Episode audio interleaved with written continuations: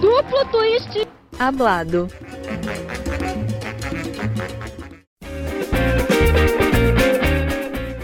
Bom dia, boa tarde ou boa noite para você que está nos escutando. Está começando mais uma edição do Duplo Twist Hablado.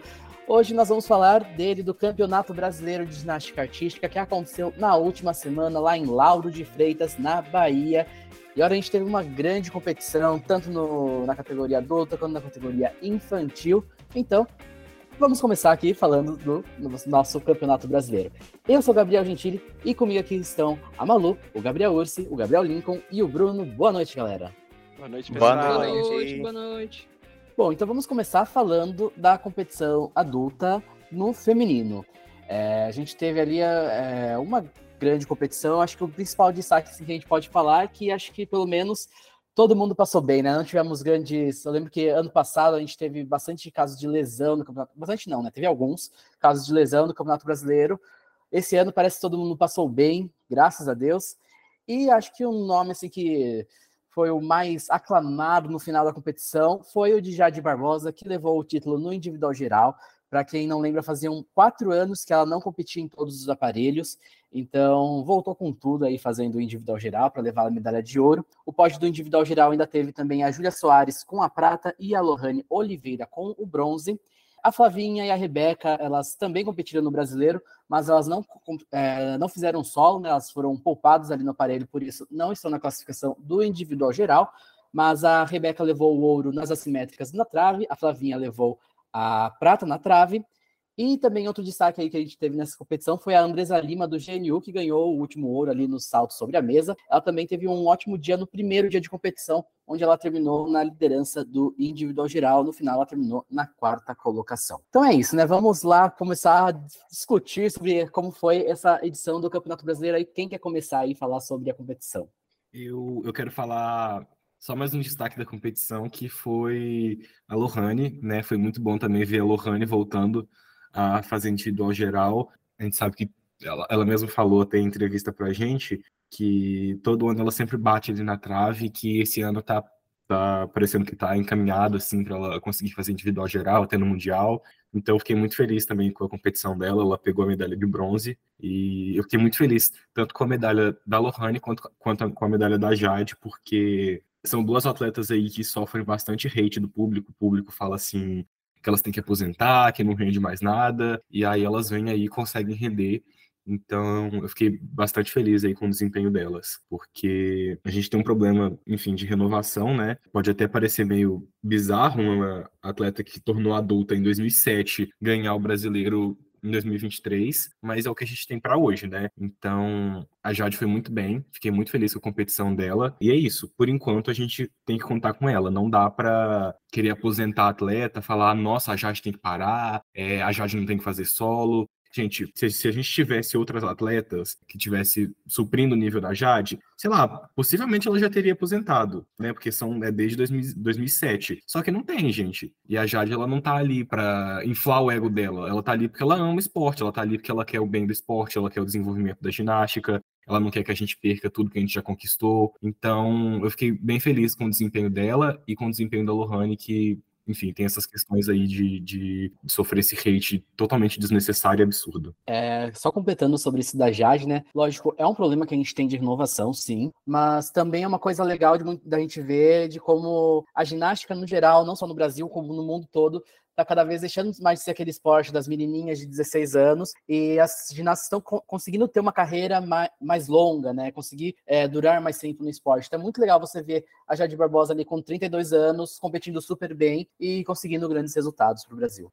Bom, gente, vou falar um pouco também de como eu senti a competição. Inclusive, estive lá com o Malu. Para quem não viu, a gente fez uma cobertura tanto no Instagram quanto no Twitter, em que a gente tentou filmar várias das séries que não foram filmadas pela transmissão da CBG, para que vocês, enfim, pudessem ver é, a participação de outras atletas. E eu queria falar um pouco do círculo fora é, da seleção principal, que a gente já comentou um pouco, e falar um, também de como eu vejo o cenário da, das outras atletas em termos de destaques. Eu acho que dois nomes muito importantes são o nome da Larissa, atleta do Flamengo, Larissa Machado. A evolução dela é muito impressionante em relação ao, do, ao brasileiro do ano passado. Eu peguei aqui uns dados. Ela aumentou em 1.2 a nota de dificuldade da trave, aumentou em 1.4 nas paralelas e em meio ponto nos solos. Você vê que, meu, é uma evolução muito impressionante. A gente que está acostumado a ver alguns brasileiros que eles parecem, assim, meio que uma, todos uma redição um pouco um do outro, assim, sempre as mesmas atletas. Esse brasileiro, ele trouxe algumas novidades, algumas movimentações, então eu acho que, no geral, ele é mais positivo do que negativo, porque a gente teve tanto as nossas meninas principais da seleção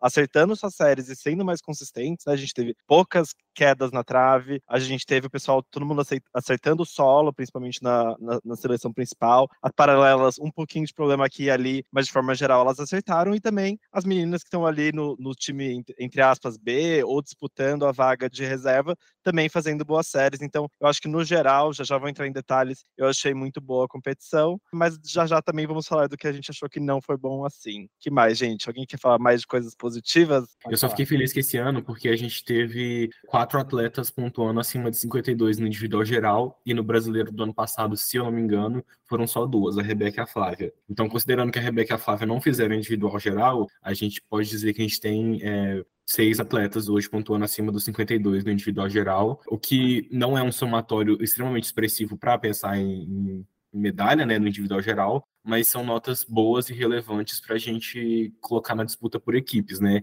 E a gente, sabendo que esse ano é um ano super importante de pré-olímpico, né, que a gente vai classificar a equipe para o Mundial de Antuérpia, é, então é bom a gente ter mais atletas pontuando bem. E aí, fora que a gente nem contou nesse brasileiro com a Carol, né, que também não fez solo, tá voltando aí de uma, de uma lesão na panturrilha. Então é bom a gente ter cada vez mais atletas fazendo um somatório tão, tão bom, assim. Eu fiquei bastante feliz com isso. E acho que voltando no que o Urs estava falando, né, do destaque da Larissa, eu acho que te, a gente foi legal que a gente conseguiu ver várias meninas ali novas que estão ainda na categoria juvenil tendo um resultado muito melhor do que elas tiveram nas outras competições esse ano, né? Parece que elas estão amadurecendo ao longo da temporada, o que faz pensar que talvez a FIG cometeu um erro de marcar tão lá no início do ano o Campeonato Mundial Júnior. Então, a gente teve a Larissa, que fez uma competição fantástica, teve a Isabel Aguilar, que terminou em ser a menina de tem o quê? 12 anos ainda, né? Ela vai fazer 13 ainda no final do ano.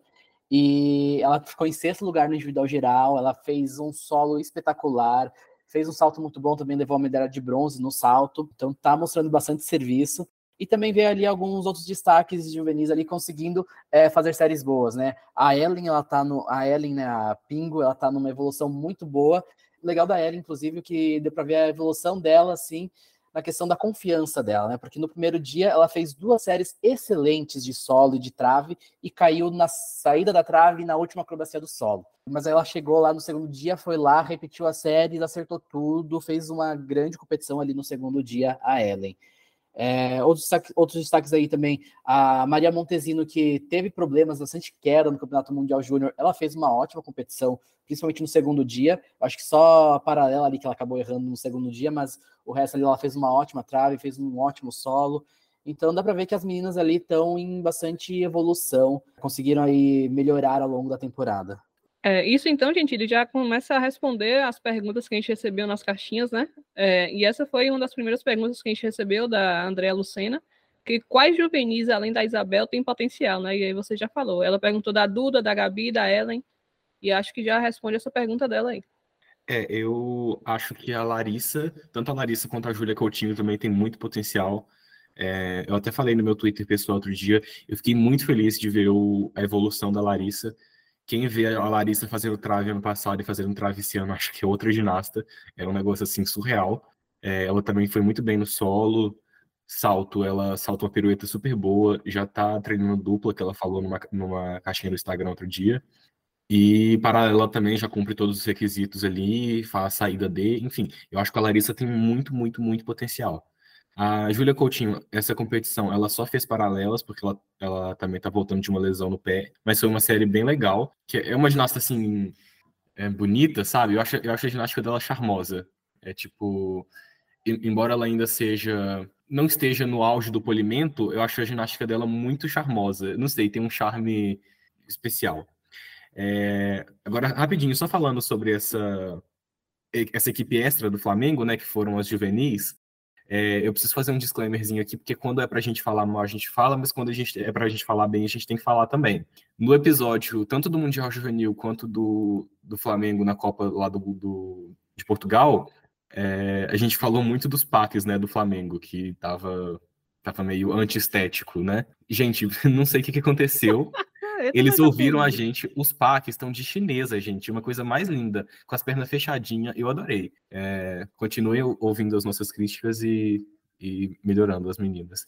É, queria até complementar um pouco do que o Gentili tá, tá falando, porque, cara, é, a gente é, é, ácido às vezes, a gente faz crítica assim, a gente, enfim, é um podcast independente que habla mesmo, tá no nosso nome.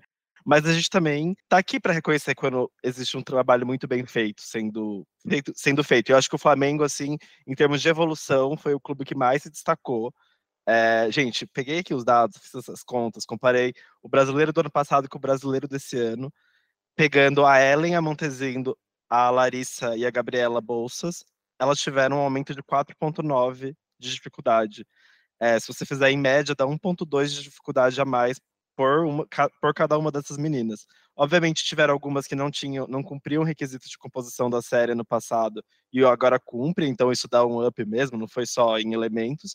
Mas ao mesmo tempo, gente, isso para mim é muito impressionante. Eu acho que para gente que vinha reclamando de um pouco de uma estagnação técnica da ginástica brasileira, eu acho que essa competição, fazendo essa comparação entre as duas competições que, enfim, tem um padrão de jurados parecido, que é o mesmo campeonato no mesmo país, eu acho que isso mostra um trabalho muito bem feito. A gente também teve, enfim, aumento de dificuldade no solo, na trave, é, e isso sem abrir mão de execução. É, eu também olhei esse dado, não é como se as meninas estivessem subindo a dificuldade, a execução estivesse caindo, ou elas não estivessem conseguindo entregar. Tivemos algum problema aqui e ali na trave e na paralela, mas eu acho que de forma geral foi um excelente trabalho. Eu acho que foi um ótimo ano da evolução dessas meninas que com certeza fazem parte do futuro da nossa equipe. Posso só fazer uma fofoca sobre as meninas que eu tava lá? Gente, a Júlia Coutinho, ela não tava competindo todos os aparelhos, né? Ela tava, ela competiu só a paralela, que ela teve uma lesão recentemente. Teve um momento que eu tava, eu tava ali dentro, perto do, da trave, gravando as meninas e a série das meninas do Flamengo da seleção principal do Flamengo, né? Dentre elas a Isabel, que é colega, enfim, tem idade parecida com a Júlia, e eu comecei a ouvir atrás uma voz de uma menina, tipo, meio que cantando a série, né? Que é quando a menina vai, tipo, ah, segura, é... não agacha. E eu achei que era uma treinadora do Flamengo. Achei que era talvez a Renata ou, sei lá, outra pessoa. De tão técnica e tão séria e tão, assim, firme que essa pessoa tava instruindo a série. Eu achei... Quando eu olhei pra trás e vi que era a Júlia, eu fiquei... Oh! Gente, foi uma das cenas mais bonitas, assim, do brasileiro. Você vê o quanto elas se apoiam e o quanto elas levam muito a sério o que elas estão fazendo, assim. Então, enfim, eu sou apaixonado por todas elas. Acho que está sendo um momento muito incrível essa renovação. Pena que está um pouco longe, já que elas só devem subir realmente para as equipes olímpicas, etc., só para Los Angeles. Mas fica aí esse momento fofura. Momento Fofura, parte 2 também, que achei muito legal. Na hora que tava a Jade fazendo solo e a Isabel no fundo fazendo umas partes da coreografia. Foi muito legal isso. Nosso momento NCAA do Brasil, eu adoro, gente. E, é, é, muito legal ver a interação, assim, das atletas mais experientes com as atletas mais jovens, né? Eu fico imaginando, tipo, o quão importante foi, por exemplo, para Jade a interação dela com a Daiane, com a Dani, e o quão importante agora é para Isabel e para as outras meninas, enfim, a interação delas com a Jade, com a Rebeca, com a Flávia. Isso é muito legal, porque vai passando assim uma confiança, sabe? De, de menina para menina, um apoio. Acabou não passa um pouco da experiência também, de, de como lidar com competição, né? Enfim, achei legal. E também sobre a Isabel, acho que é uma coisa legal a gente falar também, que lá naquele episódio, lá em Portugal, a Isabel tava com uma, coreografia de solo, a gente falou assim que, ah, que não ficou legal, não combinou com ela, tudo mais ela trocou para uma coreografia super legal, que é o som da música da família Adams. E ficou muito bacana aquele solo, sabe? Ficou aquele solo legal que o público interage, vai batendo palma, a coreografia ficou bacana. Então, um trabalho aí muito legal do pessoal do Flamengo, né? No caso ali o Hélio, que é o coreógrafo. Então, parabéns, Hélio, aí arrasou na coreografia. Arrasou, Hélio! E falando de coreografia de solo, acho que também vai destacar a Azu Sejin, é, Serginho é o Rony, né, que faz as coreografias, que há anos fazendo coreografias das meninas da seleção também, e ali também coreografias muito legais. A da Júlia, que a gente já conhece de sempre, também aquele Bela Tchau da, da Josi, mas também foi legal ver as coreografias das outras meninas ali também, estão bastante, tá um trabalho bastante bacana ali do pessoal do Sejin com essa parte coreográfica, né, com esse artístico. É, o Sejin que acabou aí ficando com a medalha de prata por equipes, né? É, eles que competiram com a Júlia, com a Josi, a Giovana, a Carol Pedro, a Lana e a Laura Crush. E ali todas têm um artístico muito bom, né? É, é, legal de ver isso. A Carol acabou que foi a única que não fez solo, mas as outras quatro. As outras quatro. A, a Laura também não fez solo. As outras quatro também entregaram um artístico muito bom. Eu, eu gosto, assim, do, do artístico do Sejinho. As meninas são muito bonitas. É, acho que o trabalho de balé lá, é, assim, voltado para a dança, é muito bem feito. Enfim, gostei do, do, do artístico delas. Você quer Estados Unidos? É, Ah, inclusive, eu, inclusive, eu briguei com, eu briguei com É, eu ia falar desse cara. Eu ia falar Ele falou- exatamente desse cara. Ele fala, ele. A gente tava falando do artístico da Josi, aí ele veio e falou: Ah, não adianta nada fazer esse artístico e, e, e vir fazer uma cortada com meia volta com, com tanto desconto. Aí eu falei Sim. assim: Ah, é tipo os Estados Unidos, só que os Estados Unidos nem dançar consegue. Não, e tipo assim, eu acho que cada um que cuide da sua JC, entendeu? Olha pra JC deles trupicando na, na passada, competindo contra a Júlia, eu, hein? Cada um que cuide da sua. Falamos de Sejin, né? Então, eu acho que tem esse lado positivo, mas ao mesmo tempo, eu não sei se a competição do clube, é, pensando em uma evolução, foi a, a, melhor de todas. Assim, eu fiz o mesmo exercício, pensa, olhando para as duas principais atletas ali, que é a Josi e a Júlia, olhando a evolução de dificuldade de execução entre o ano passado e esse, e não teve nem um décimo de aumento de execução em nenhum aparelho. Eu só não olhei salto das duas, mas eu acredito que não também, é, entre o ano passado e esse, assim. E pensando que são atletas que estão aí numa fase, que é uma fase para realmente aumentar a dificuldade, já estão chegando nos 18 anos, acredito que, enfim, tem alguma coisa acontecendo, não sei se é intencional, se é o planejamento, ou se, se não, não sei exatamente, a gente não está dentro do clube, a gente aqui fala muito de fora, eu estou falando a partir do que os dados mostram, assim, não estou querendo inferir a causa, mas se você compara com o Flamengo, que teve aqueles aumentos que eu falei, você vê que existe uma diferença, assim. Certamente as, as meninas do Flamengo que aumentaram, elas estavam de um ponto de partida muito atrás, mas ao mesmo tempo não é como se a Josi e a Júlia estivessem fazendo dificuldades absurdas, assim. E na minha cabeça, eu acho que isso só é possível, o Serginho ele só pode continuar com esse nível de, entre aspas, estagnação, porque a gente tem uma seleção A das meninas da geração do Rio, principalmente, né? Lohane, eh, Flávia e Rebeca, sustentando e segurando a seleção. É, porque se não tivessem elas, eu acho que essas meninas deveriam, elas teriam que assumir um pouco mais esse papel de se arriscar um pouco mais para entregar notas com um, uma- um ponto de partida um pouco melhor. Não sei o que, vocês acham, abri aqui a porteira da polêmica, mas eu precisava tirar isso aqui do meu coração. Amigo, eu É acho que é, vai muito de atleta para atleta, sabe? É claro que, que isso, isso em qualquer clube, tá? Não necessariamente no Sejin. É claro que sempre vai ter atleta mais talentosa e atleta menos talentosa. É, só que eu acho que ali no Sejin, principalmente no caso da Júlia e da Carol, o que, que, que, eu, que eu acho que seja, né? Como a gente já tem uma seleção é, onde as principais atletas, que é Rebeca, Flávia, Jade, Lohane, já são atletas um pouco mais velhas, é, um pouco mais, mais frágeis também, que já sofreram com lesão, é, e são as atletas que fazem mais dificuldade ainda, mesmo depois das lesões, eu acho que eles preferem por deixar a, tanto a Carol quanto a Júlia, que são duas das atletas ali que estão. Que, que não são assim as que pontuam mais em, em termos de nota, mas que, que ajudam de qualquer forma a equipe, eu acho que eles é, optam por deixar elas com séries mais seguras para não correr o risco, sabe? Porque elas são justamente aquelas atletas de segurança da equipe. Porque, como eu disse, a gente tem uma equipe que é frágil, que são de atletas mais velhas, que são de atletas com histórico de lesão. Então, eu acho até inteligente deixar é, essas atletas, tanto a Júlia quanto a Carol, com menos dificuldade. É claro que a gente, como fã, a gente gostaria, sei lá, de vê-las fazendo duplo com tripla. É, a gente é fã, a gente, a gente gosta, a gente sonha, enfim. Só que analisando friamente, num, num contexto de melhorar a nossa nota por equipes, eu acho que é uma decisão acertada deixar elas com menos dificuldade.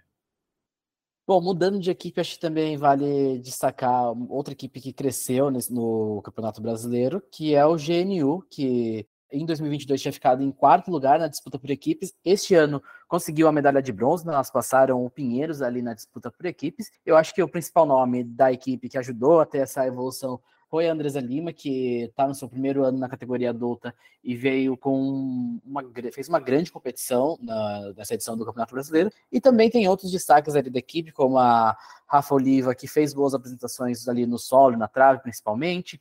Tem a Nicole Belo, que é uma juvenil ali do Geril, que está também aí é uma promessa aí para ginástica brasileira. Então tá bastante em evolução aí esse time lá, o pessoal lá tá fazendo um trabalho legal em Porto Alegre. É, eu acho inclusive que o GNU poderia até ter ficado na frente do Sejin caso a Luísa Abel tivesse competindo, né? Ela não foi para o brasileiro, é, não sei exatamente o motivo, espero que não seja lesão, porque não aguento mais mas ela não foi, talvez tenha sido poupada, enfim. E é uma atleta que, que foi a nossa melhor brasileira no Mundial Juvenil. Ela já está pontuando bastante, assim, ela ganhou medalha no Troféu Brasil desse ano. Acho que ela foi até ouro no salto. Enfim, ela não estava competindo. Eu acho que se ela tivesse competindo, talvez o Genil tivesse ter ficado na frente do Sejin. É, gata, eu achei que o Genil veio veio com sede, assim. Obviamente, tiveram algumas performances que poderiam ser melhores. Eu acho que a Nicole Belo é uma pessoa que uma pessoa não, uma atleta que tem se destacado esse ano bastante, né? Ela, acho que ela é da idade da Isabel, se eu não me engano, e ela também é, tem dificuldades bastante interessantes, mas infelizmente ela teve é, bastante erro. Eu acho que, enfim, faz parte. Ela é muito jovem ainda. A família inteira dela estava lá, deve ter sido bastante pressão para uma pessoa tão jovem performar, mas eu tenho certeza que ela tem um futuro brilhante pela frente. E assim, gente, para mim, a Andresa, ela tá ocupando o meu coração. Ela melhorou muito as suas notas de dificuldade. Peguei aqui ela deu uma simplificada na trave dela. Antes ela tinha uma trave no ano passado de 5.9, esse ano foi de 5.5 de dificuldade. A paralela melhorou em 0.9 de dificuldade e o solo em 0.3 e ainda melhorou a execução. Acho que no começo do ano, com retorno de lesão, eu estava olhando aqui as notas dela do Pan-Americano, estavam um pouco mais baixas. Eu lembro que ela estava um pouco.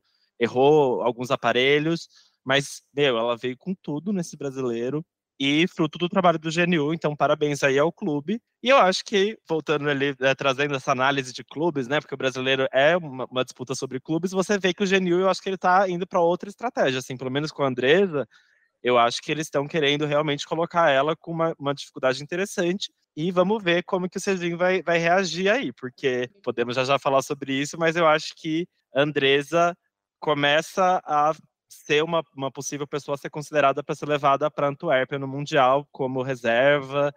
Enfim, outro tópico aí que a gente viu muito na internet, tiveram algumas caixinhas sobre isso no nosso Instagram. Eu acho que só. Isso que você falou da Andresa, eu acho que volta um pouco no que o Lingo estava falando sobre as meninas do Sejin, né? Porque assim, a Júlia Carol já tem aquele lugar ali na seleção, já estão ali, já mostraram já, já se provaram né, para continuar na seleção. E daí tem essa questão né, de talvez assim segurar um pouco a dificuldade para se manter saudável, para manter o seu padrão na ginástica, e já que já está ali no meio, né? A Andresa, no caso, ela está tentando entrar na seleção, né? então acho que é, aí a, a estratégia é ao contrário, né? De realmente tentar botar mais dificuldade, tentar melhorando as notas para tentar furar aí essa bolha aí e conseguir entrar no, na seleção. É, sobre levar a Andresa para o Mundial. É, eu acho que a Andresa teve uma performance muito boa nesse campeonato brasileiro. É, ela é uma das atletas ali que está na, na briga. Só que, é, pelo menos, vamos lá, para titular, eu acho que não seja o momento certo ainda. Porque é o primeiro ano dela, a gente tem atletas já com mais experiência, né? As quatro que treinam no CT. E a gente tem também a Júlia e a Carol, que já tem campeonato mundial no currículo, é, que também são atletas seguras. E enfim, acaba sendo mais garantia levar elas do que a Andresa nesse momento. Até porque a gente está num campeonato mundial pré-olímpico e a gente não tem essa, essa. A gente não pode se dar o luxo assim de. Não, não dizendo que a Andresa erraria ou que ela, que ela não se sairia bem, mas a gente não pode se dar o, o benefício da dúvida, sabe? De como que, que ela vai ser, como que ela vai se sair lá. Então, eu acho que para o Mundial Pré-Olímpico é super importante a gente levar é, a nossa melhor equipe. Mas eu acho que a Andresa é uma atleta que tem muito, muito, muito potencial para o futuro, até para enfim, até para os Jogos Olímpicos de Paris no ano que vem, quem sabe ela já esteja mais experiente, mais segura. Mundial 2025, 26, Olimpíadas de Los Angeles. Eu acho que ela é uma atleta que, tá, que tem todo o potencial para estar tá ali no bolo, para ser convocada para a seleção principal nos próximos anos. Mas eu acho que para esse ano ainda não. Mas eu imagino que, caso seja necessário, ela estaria pronta ali sim para desempenhar o melhor dela, né? Meu, eu acho que isso é uma discussão que vai ser realmente. Acho que a CBG deve pensar bastante sobre isso no, no próximo mês, né? Porque a gente está numa reta final. E tem uma questão: como estará a Carol daqui a um mês e meio? A gente não sabe. A gente não viu ela competindo agora. Então eu entendo o que você está falando, assim, pensando, olhando para trás, mas olhando para agora, com o que a gente viu, é, a gente não, não sabe como que vai ser, né? Eu só queria trazer uma provocação, que apesar de a gente saber que enfim, a Pedro, a Carol, ela é mais segura. É, ela tirou sem queda no Mundial na trave 11,966. É, a Andresa, eu acho que com aquela trave dela, pode me corrigir, mas eu acho que pelo menos um 12 alto ela consegue. E, meu, você ela sem queda. 12 baixo com queda no PAN. Quem? A Andresa. Andresa, pois é, pois é entendeu? E a Carol sem queda, 12. Então, assim, eu acho que tem que pensar quais aparelhos a gente precisa. Obviamente, eu acho que a paralela da Carol é mais segura. O solo depende, a Carol vai estar com dificuldade de 100% ou não. E o salto, a Andresa acabou de ser campeã de salto. Enfim, tô jogando aqui, eu acho que é uma discussão interessante. Sobre o Mundial, eu cheguei a botar as notas do brasileiro assim numa planilha para ver como ficaria a questão da equipe. Eu acho que principalmente porque no primeiro dia do brasileiro surgiu muito essa dúvida assim: nossa, se não compensaria levar a Andresa, porque ela tinha ficado em primeiro lugar no individual geral no, na sexta-feira. E basicamente assim, tanto um time com Andresa como um time com Júlia dariam assim, coisa de 0,100 de diferença, sabe? Coisa de um décimo. Então, eu acho que é muito aquela coisa assim de daria elas por elas e que pela experiência internacional, valeria a pena levar a Júlia. Mas uma coisa que eu acho que talvez seria interessante, talvez passe na, pela cabeça da comissão técnica, é que a Andresa está num nível muito legal. Eu acho que ela merece, por exemplo, talvez ir no, no PAN, por exemplo, em Santiago, sabe?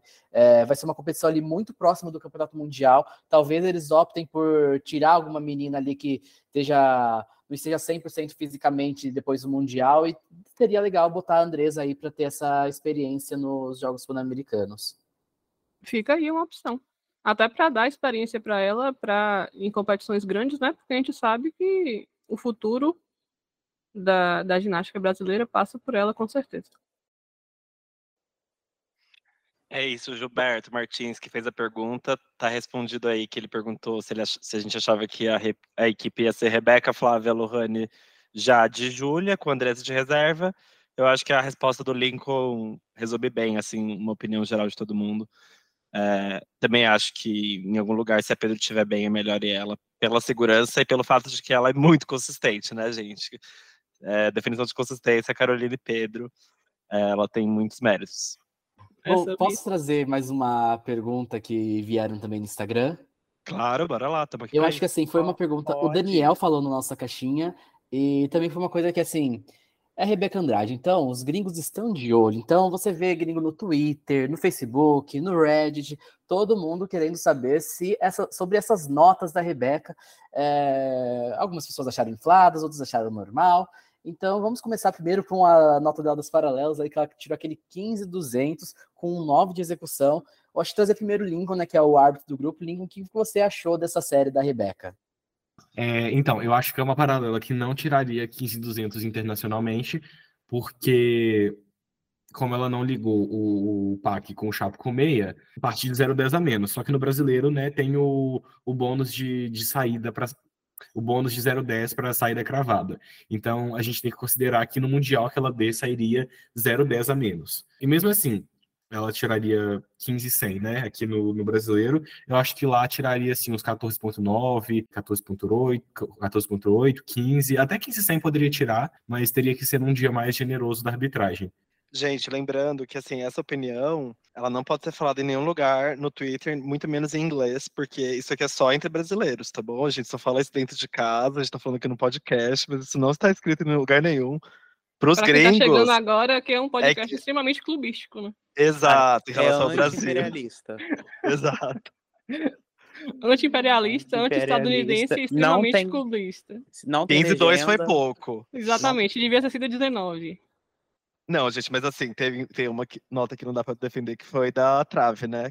Alguém 14 tem aí 7, do segundo 14 dia. 7, 14 gente, 7 foi sacanagem. Só pra comentar um negócio que eu, que eu passei mal de rir.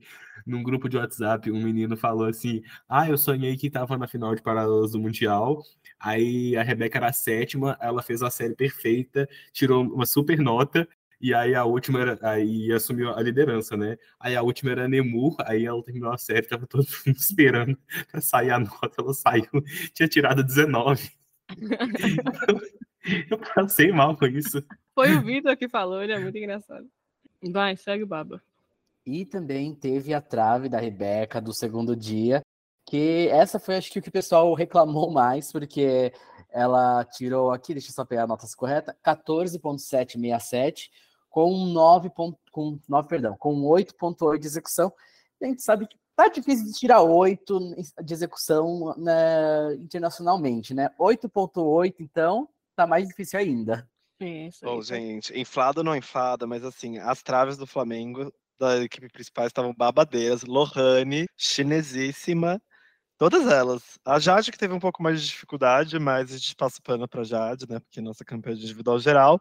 Mas assim, gente, é, não caiu, isso que importa, mas achei babadeira e, enfim, Rebe. Um pouco difícil defender essa nota, porque é muito difícil tirar isso nesse ciclo, mas é isso. Muito, eu achei ela bem consistente também, a Rebeca na, na trave. Alguns errinhos aqui e ali, mas fiquei muito feliz que não teve nenhuma queda. Ela teve alguns problemas na trave no Mundial de Liverpool.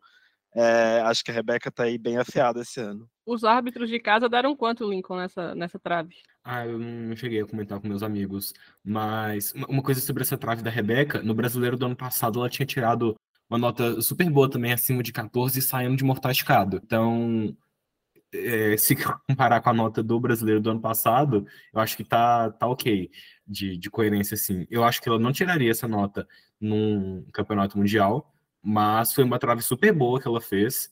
Enfim, eu acho que, que é bom ver a Rebeca fazendo traves seguras, assim, que a gente sabe que trave é trave. É, ainda é o pior aparelho da Rebeca, quer dizer, o menos, menos bom da Rebeca. Então é, é bom ver ela fazendo uma trave segura, assim. Tomara que ela sei lá, faça a, a melhor trave da vida dela no Mundial, crave tudo, não mexa nem um fio de cabelo e, e coloque a cabrita no chinelo. Inclusive o Josiel. o Josiel tá perguntando se a Flávia vai fazer a mesma trave do brasileiro no Mundial. Ai, vamos falar sobre essa trave, gente. Eu apoio, Ai, gente, eu, eu apoio. Porque assim, se a nota da Rebeca talvez não venha no Mundial, mas, gente, aquela trave do segundo dia da Flávia, perfeita, pelo amor de Deus, é perfeita, 10. Perfeita, perfeita.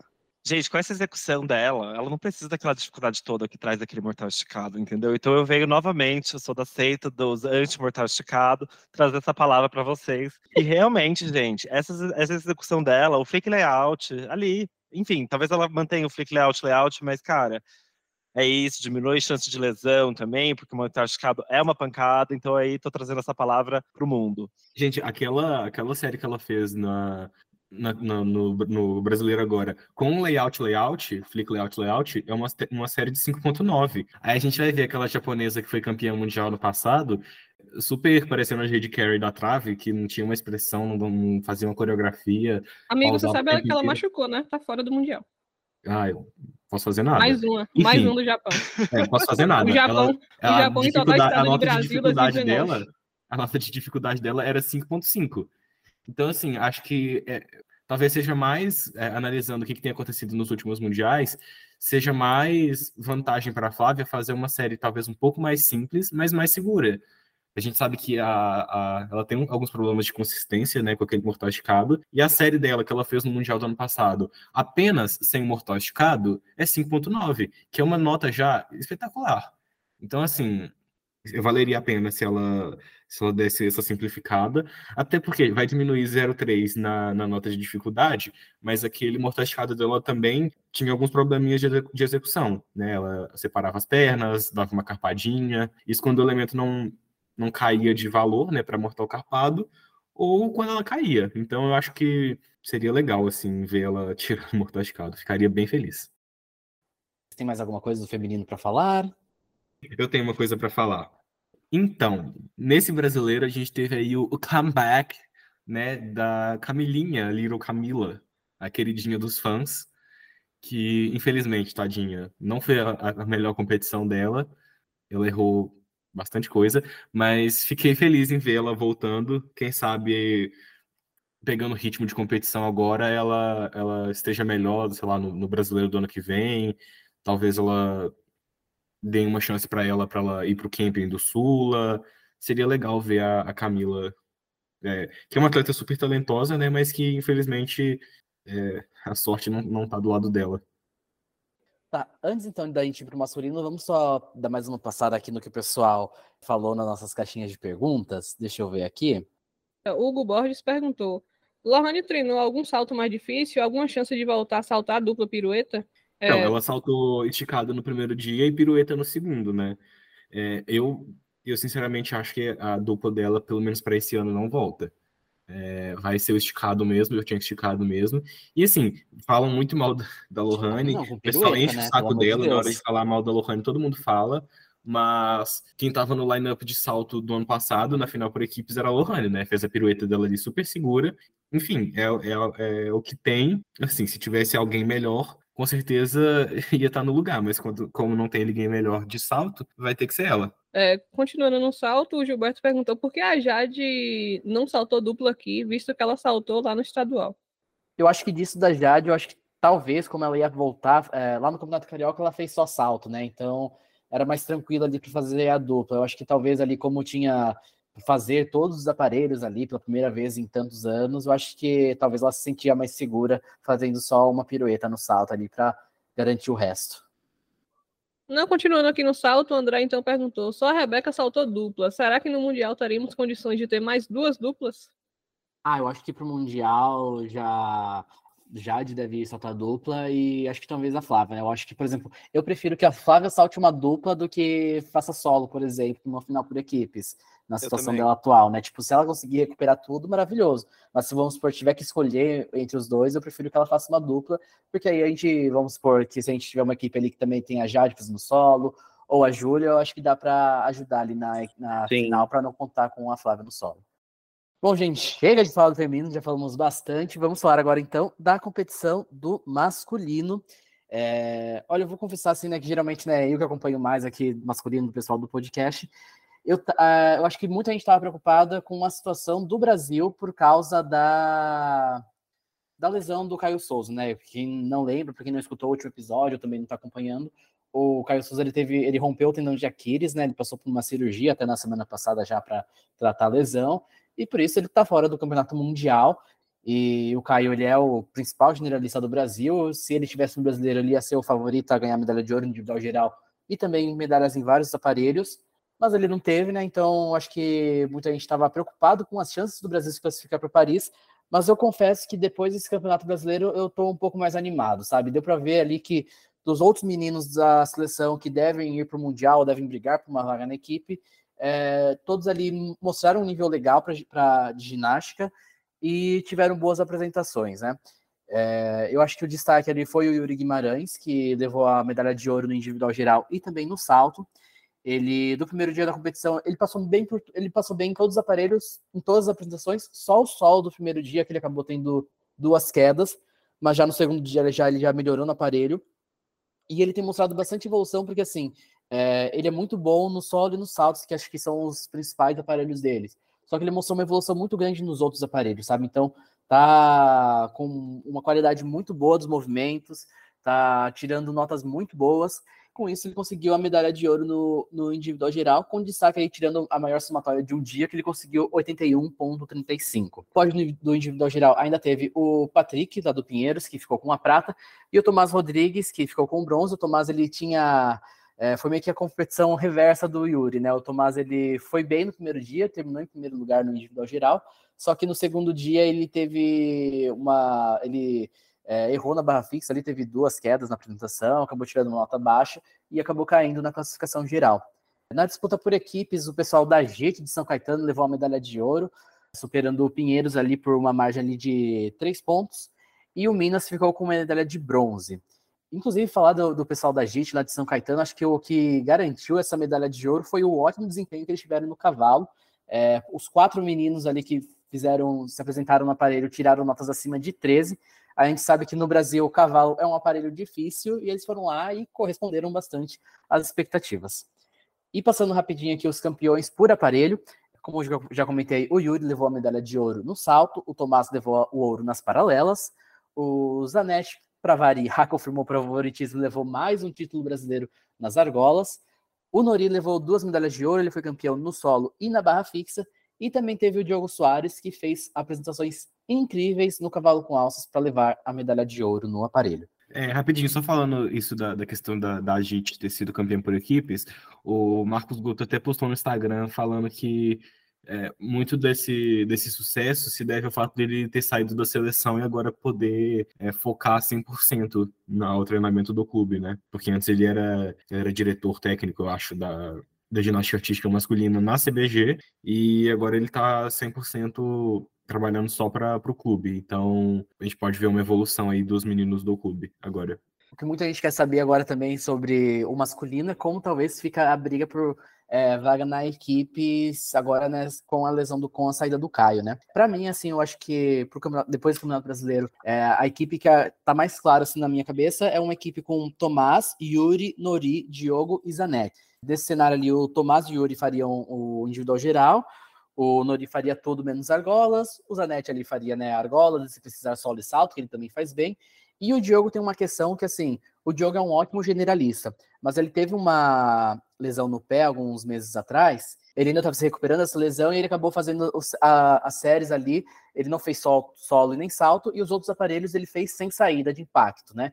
Só no cavalo ali, que é mais tranquilo, ele conseguiu fazer o elemento de saída, tanto que ele conseguiu nota boa para tirar levar o ouro no, no aparelho. Eu acho que, mesmo com, vendo assim essa equipe, eu acho que é uma equipe forte. E até mesmo se o Diogo não conseguir recuperar o individual geral, eu acho que o que seria interessante seria pelo menos ele recuperar as saídas desses outros aparelhos dele para conseguir aumentar a nota dele ali na barra fixa, nas argolas, nas paralelas. Porque, por exemplo, vamos supor, ah, se precisar ele não fazer solo e salto, é bom que a gente tenha uma equipe, por exemplo, que tem o Zanetti, que ele pode fazer solo e salto no lugar do Diogo. Então a gente tem ali, acho que é um grupo que está se encaixando legal aí esse quinteto para o Campeonato Mundial. Aleluia, bom saber. Tava nervoso já, mas você sempre trazendo aqui, iluminando o nosso desconhecimento em ginástica artística masculina. Mas é isso, muito feliz pelos meninos. E só mais um destaque do masculino, acho que a gente falou, né, do Diogo, do Yuri, do Tomás. É, o Zanetti, é, eu acho que a gente sempre pensa nele por causa das argolas, como que vai estar tá a situação, como que vai estar, tá, né, as séries dele. Ele tirou. Ele fez duas séries bem sólidas nas argolas. Ele tirou 14,6 no primeiro dia e 14,7 no segundo. São notas ali que colocam ele, pelo menos, na final do Mundial, né? Para medalha no aparelho, eu acho que talvez fique ali na casa do 14 alta, assim, dependendo da concorrência ali, e também da banca do Mundial no dia. É, eu lembro que ano passado eu achei que a, a banca de argolas deu notas meio baixas até para ali para disputa de medalhas. Mas eu acho que talvez a tendência nesse ano seja esse, essa pontuação subir, né? Mas tá ali, tá, tá, tá no bolo, acho que não entra com tanto favoritismo pro campeonato mundial, mas tem aí pequenas coisas aí que eu sei que acho que dá para aumentar a nota de dificuldade dele para tentar brigar por medalha. É... O Zanetti que seria muito importante ele ir para essa final por aparelhos de argola, porque caso a gente não consiga a vaga por equipes, tem uma vaga em jogo para especialista de argolas, né? Para quem for o melhor é, ranqueado nas argolas, no, no qual o país ainda não tenha garantido a vaga por equipes. Então, é muito importante que ele, que ele vá para essa final aí, que ele vá bem. Pode até, infelizmente, ficar de fora do pódio, é, mas se ele ficar, se ele for o melhor ali dos países que ainda não, não se classificaram por equipes. Caso a gente não consiga, tomara que a gente consiga a vaga por equipes, né? Mas é uma possibilidade a gente não conseguir. Então vai ser importante ali ele, ele garantir a vaga dele em Paris. É o ruim que eu acho que assim, é, essas vagas de especialistas no masculino é muito difícil, né? Eu lembro que as argolas, inclusive no Mundial de 2019, foi o aparelho que mais que foi mais concorrido para essas vagas por é, de especialista, né? Então você vê ali, além do Zanetti, tem o Petronias, tem os caras da Armênia, tem o rapaz lá da, do Azerbaijão. Então são vários nomes aí que estão ali de olho nessa vaga aí do aparelho. E o Zanetti, né, caso o Brasil não consiga a equipe, mas estamos na torcida aqui para conseguir a vaga. Fechando aí né, nesses nomes principais aí que imagino que devem estar no Campeonato Mundial, Arthur Nori fez uma competição muito boa. Eu acho que ele está numa fase muito boa na carreira, ele está tendo um, aquele nível de execução assim que dá gosto de ver. O solo e a barra fixa dele, assim, não se fala. O salto dele, ele fez nos dois dias. No primeiro dia ele fez um Yurchen com duplo pirueta, no segundo ele fez o duplo meia, né, o Amanar, que no caso do masculino se chama Schofield, com execução incrível, né? E eu acho que agora a gente está vendo ele está trabalhando ainda a série nova dele de barra fixa, né? Ele apresentou tanto na, última, na Copa do Mundo que ele foi no em junho lá na Croácia, tanto agora no brasileiro, ele apresentou uma versão mais simples, assim, da série dele da, na barra fixa, né? Imagino que ele deve aumentar a dificuldade dele para o campeonato mundial. Ele tirou 13,9 13,85 nas duas apresentações do brasileiro. Estamos na expectativa aí para ver o que, que ele vai tirar da cartola ali para aumentar a nota dele para conseguir brigar por medalha de novo no Mundial na barra fixa. Bom, agora mudando de assunto, além do brasileiro adulto, nessa semana lá na Bahia, a gente também teve o Campeonato Brasileiro Infantil aí, várias das pequenas jovens promessas da ginástica brasileira competindo. É, o Lincoln está aqui com os resultados. O Lincoln vai falando para a gente aí quem foram os destaques da competição. Bom, vamos começar aqui pelo masculino. É, no masculino a gente tinha, só para quem não sabe, o campeonato infantil ele funciona em dois dias, a soma de dois, de, de dois dias de competição, tipo adulto, só que é, é, parecido, mas é diferente, né? É, primeiro são as séries obrigatórias e depois as séries livres. Igual tinha lá na, na, na, na ginástica até adulta, antes de 1996. É, vamos começar pelo masculino, que a gente tinha duas categorias, né? O sub-12 e o sub-14. O nosso destaque aqui no sub-12 foi o Rian Cordeiro, do Pinheiros. Ele conseguiu boas performances aí para um menino que nasceu em 2011. É, e ganhou o título aí do individual geral. Agora, no Sub-14, que é a categoria dos mais velhos, eu preciso falar que eu, eu virei fã desse menino agora, que é o Thiago Capella. Ele também é do Pinheiros, ele nasceu em 2009, e, assim, gente, ele ganhou a competição por, assim, nove pontos e meio de diferença no somatório para o segundo colocado, que foi o Matheus Fernandes do Minas. O, esse menino, até o, Nori já, já falou dele na, nas redes sociais, que ele é muito talentoso, e aí é um nome para ficar no, no, nosso radar aí para as próximas competições. Quebrado, inclusive. É verdade. É um nome para a gente ficar de olho aí para as próximas competições, né? Ele acabou de ser o tricampeão brasileiro do individual geral e ganhou várias medalhas também por aparelhos. É, já na disputa por equipes, quem ganhou também foi o, o Pinheiros. Eles levaram três atletas é, o Thiago Capella, o Rian Rafael, que era do Sub-12, e o João Pedro Frois, também do Sub-12. E eles conseguiram aí o título é, por equipes. É, agora, falando um pouco do feminino, né, que é, que, é o que a gente mais, mais gosta e mais entende, modéstia à parte, é, quem, os, os, destaques da competição foram, foram dois, na minha opinião, né? A gente, te, a gente, tinha duas categorias também, uma de 10 e 11 anos e outra de 12 anos. Na categoria de 10 e 11 anos, o destaque foi a Brenda de Oliveira, do Sejin. É, a gente até falou aí no adulto que o Sejin é, parece não estar correspondendo tanto às expectativas, ao clube que eles eram no passado, que era um, o maior clube do Brasil. Mas aí a gente vem aqui para o infantil e eles aparecem com um super destaque. A Brenda ela foi campeã é, do individual geral, todos os aparelhos, exceto o salto, que ela ficou em segundo lugar. É, mas embora seja um talento, a Brenda ela, é, ela foi sozinha né, para o brasileiro como infantil. O Seijin não levou a equipe, então é um, é um talento aí que tomara que, que vingue para o futuro, porque ela foi, foi muito bem nas séries obrigatórias, fazendo é, séries limpas assim. E a Brenda, inclusive, que vai é, viajar com a, com a seleção. Ela vai, ela foi convocada para o Campeonato Sul-Americano Infantil, que vai ser lá em Bariloche, na Argentina. Nas próximas semanas a gente vai comentar sobre esse campeonato também aqui. Enfim, ela foi o nosso grande destaque aí do da categoria 10 e 11 anos. E na categoria 12 anos, é impossível não comentar da, da Julie Costa. A Julie, gente, ela, é, assim, a ginástica dela é maravilhosa, dá gosto de ver. Eu acho que, assim, é um dos maiores talentos que a gente tem nos últimos anos.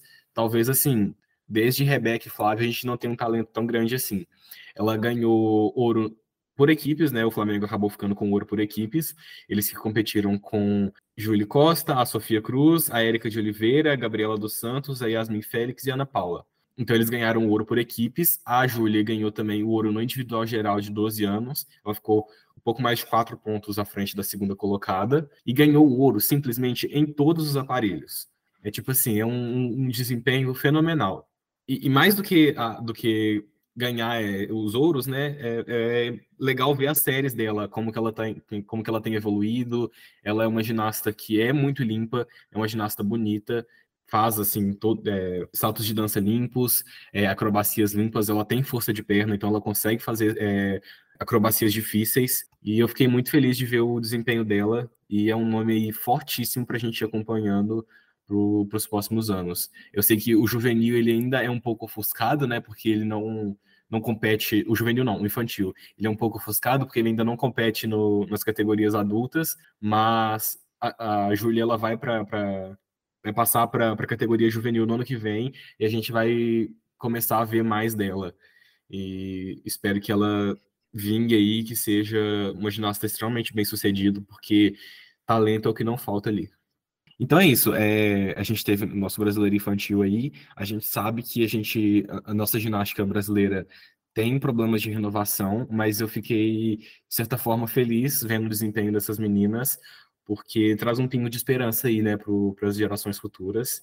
É, espero que todos os ginastas aqui que competiram o brasileiro infantil é, sejam bem-sucedidos, que vinguem aí para o futuro, e é isso. Bom, gente, vamos é, encaminhando aqui para o final dessa edição do Duplo T Chablado. Antes de tudo, quero agradecer a você que tem nos escutado e principalmente você que também que acompanha a gente nas redes sociais. Eu acho que é, dessa última semana, no com a cobertura do Campeonato Brasileiro, a gente ganhou vários seguidores novos. Então, sejam bem-vindos, sejam bem-vindas, bem-vindes. E sintam-se abraçados, aqui a gente está num espaço é, aberto para discussão, então sempre é, manda pergunta para a gente no, nas nossas DMs, que a gente responde. É, quando a gente, a gente, abre caixinha de perguntas também para é, querer saber também o que vocês querem que a gente fale no podcast, né, as dúvidas de vocês. É, então é isso, né? Então vão lá, sigam a gente também. É, se você está escutando, não segue a gente ainda. É, lá no Instagram, arroba duplo e no no Twitter, arroba do Pod. A gente também tem TikTok agora. Qual é a arroba do TikTok mesmo, gente, que eu esqueci? É isso aí, gente. A gente tem TikTok, mas a gente não tem arroba. A gente tem arroba sim, gente. Nossa. Gente. Os nossos social medias vão ser demitidos. É duplo twist habla. Duplo twist habla. Mas assim, se jogar duplo twist hablado, você acha. É, gente, a nossa. É uma rede assim, não, não vão com né, esperando já grandes produções, a gente está se esforçando, né? Inclusive, se quiser apoiar esse projeto, vai no Spotify, dá aquela seguida e dá uma nota, a nota que você achar que a gente merece, mas assim, se for uma nota abaixo de três, melhor nem ir lá. Né? Não, brincadeira, gente.